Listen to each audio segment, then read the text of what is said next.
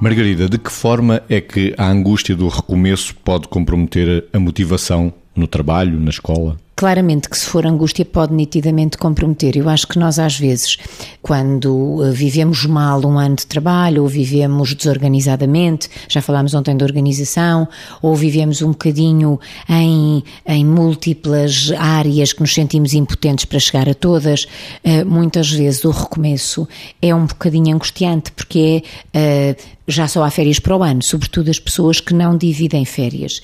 Isto às vezes também se passa de pais para filhos e é um bocadinho uh, complicado porque os miúdos também assimilam isto e se por um lado têm saudades dos amigos de, da escola e querem voltar para a escola, por outro lado, ao sentirem que o ambiente generalizado é um ambiente de, de desmotivação e de cansaço já, uh, pelo menos à partida fabricado, eles próprios partem para a escola mais desmotivados. Portanto, eu acho que este tempo do recomeço começo.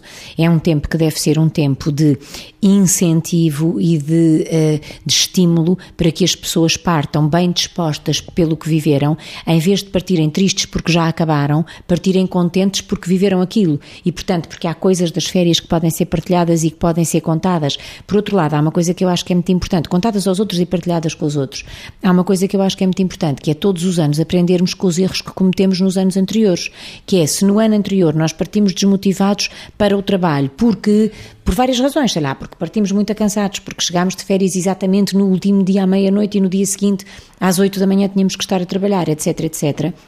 De facto, estes aspectos são coisas que podem desmotivar e, portanto, é preciso aprender com os erros para não os repetir, os erros que já cometemos para não repetir estes erros como sinal de maturidade e partir de forma mais motivada para o que vai começar agora outra vez. Da desmotivação para a motivação de um novo ciclo escolar ou profissional, Vitor, eu lembro-me que o cheiro dos livros era um fator de motivação para o início das aulas. Para algumas pessoas, para algumas pessoas sim. E portanto isso também revela a importância do livro e não só de ler as coisas pela ler o que se tem para ler pela, através das tecnologias da informação. Pelo menos para mim o cheiro do livro tem esse significado. Tinha e continua a ter. O tablet não. O cheiro perde-se no tablet, não é? Uh, mas mas é, o, o, isso serve para dizer que contrapondo àquilo que é a parte da desmotivação que pode estar uh, ligada ao facto de se recomeçar, que é importante se encontrar fatores de motivação que mobilizem a pessoa para o recomeço.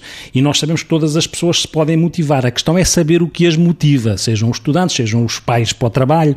Uh, isto para dizer o quê? Para dizer que se calhar é importante as pessoas, quando estão a recomeçar, tentarem reforçar, catalisar novamente e descobrir novamente aquilo que podem ser ou os mesmos motivos que tinham de forma diferente ou novos motivos. No fundo, o motivo é o motor para a motivação, é aquilo que nos leva a agir.